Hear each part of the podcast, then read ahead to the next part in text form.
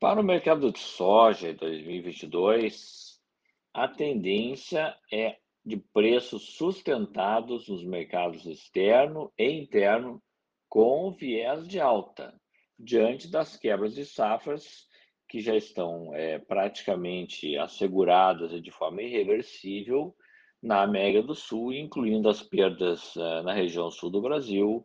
incluindo Rio Grande do Sul, Santa Catarina, Paraná e também parte de Mato Grosso do Sul, incluindo também partes da Argentina e do Paraguai, em decorrência da estiagem provocada pelo fenômeno Laninha.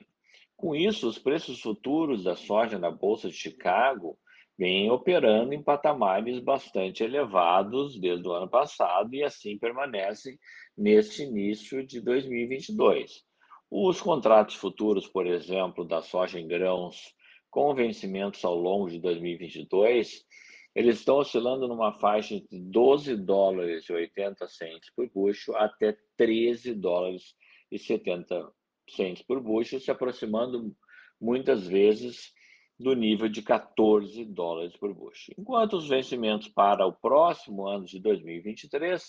também operam em níveis elevados e firmes, hoje oscilando entre 12 dólares e 30 centes por bushel e 12 dólares e 80 centes por bushel. São preços é, entre 25 a 35% acima da média histórica em dólares dos últimos 10 anos no mercado internacional. As fortes altas dos preços dos insumos, especialmente fertilizantes e também de defensivos, acarretados pela crise energética nos países produtores desses insumos, e também por falta de matéria-prima, problemas envolvendo a Covid-19, fretes marítimos, fretes de contêineres, essa alta de insumos poderá afetar a intenção de plantio global de soja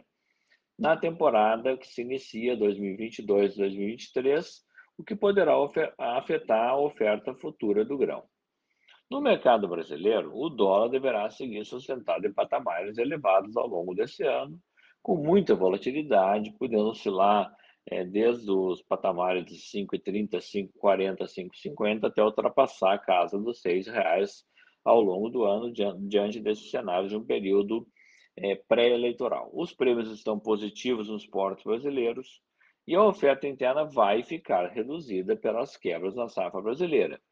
A safra brasileira estava estimada pela nossa consultoria em mais de 145 milhões de toneladas e, nesse momento, a previsão preliminar para a safra atual é de 130 milhões de toneladas, uma perda até este momento da ordem de 15 milhões de toneladas. A rentabilidade da safra de soja 2021-2022 estará sendo colhida a partir de agora, deverá permanecer em níveis elevados, evidentemente para aqueles produtores que não tiveram quebras expressivas de safra, especialmente no sul do Brasil. Mas ela poderá recuar em 2022, 2023, caso persista o quadro de custos elevados de fertilizantes defensivos. Provavelmente teremos custos mais altos para a próxima temporada, mas também poderemos ter preços mais altos, compensando esse incremento de custos de produção, é, principalmente por causa da alta dos fertilizantes e dos defensivos para o produtor na próxima temporada, que vai ser plantada a partir de setembro de 2022. O cenário é favorável